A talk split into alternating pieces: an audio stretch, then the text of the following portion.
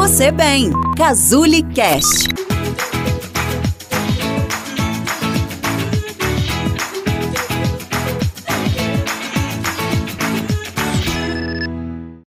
Final de ano é uma época que te deixa agitado? Pensar no ano que está por vir te deixa mais animado ou mais frustrado? O assunto de hoje é exatamente esse: como lidar com a ansiedade diante da chegada de um ano novo.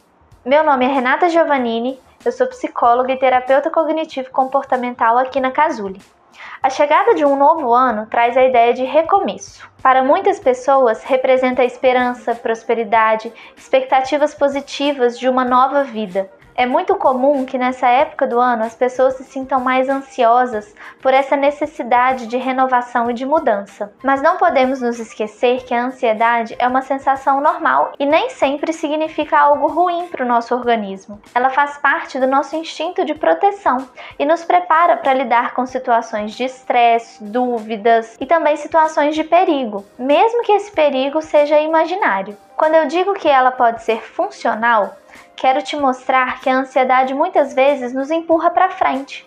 É ela que faz com que a gente dê aquele pontapé inicial em algumas situações. Por estar ansioso com a chegada de um novo ano, a minha ansiedade me permite traçar algumas metas, objetivos e me preparar melhor, tanto na minha vida quanto na minha alimentação ou no meu trabalho mas ela também pode ser uma grande vilã. Pode me gerar angústias muito profundas e sentimentos ruins e negativos, muito voltados para a frustração de que eu não realizei todos os planos que eu havia traçado para esse ano, na tentativa de impedir que esse sentimento possa se agravar e desencadear ainda mais preocupações desnecessárias. É muito comum que nessa época do ano a gente esteja rodeado de afazeres, cheios de compromissos, ainda que seja um ano atípico. A nossa ansiedade nos direciona a realizar várias coisas ao mesmo tempo de forma rápida e muitas vezes sem pensar no que estamos fazendo. Uma boa e simples dica para lidar com essa ansiedade nesse momento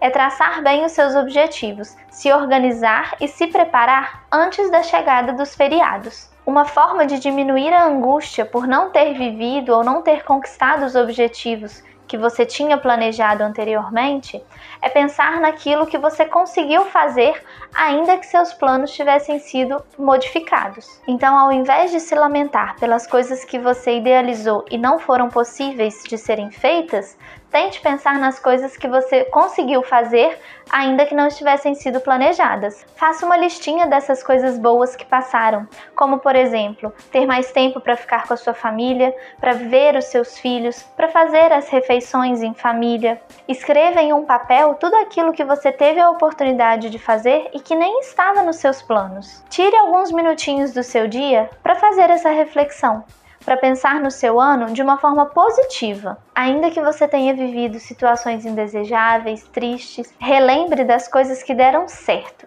de tudo aquilo que foi possível ser realizado. Se você gosta de fazer metas para o próximo ano, então faça! Essa também é uma forma de lidar com a ansiedade, sabia? Mas tome cuidado.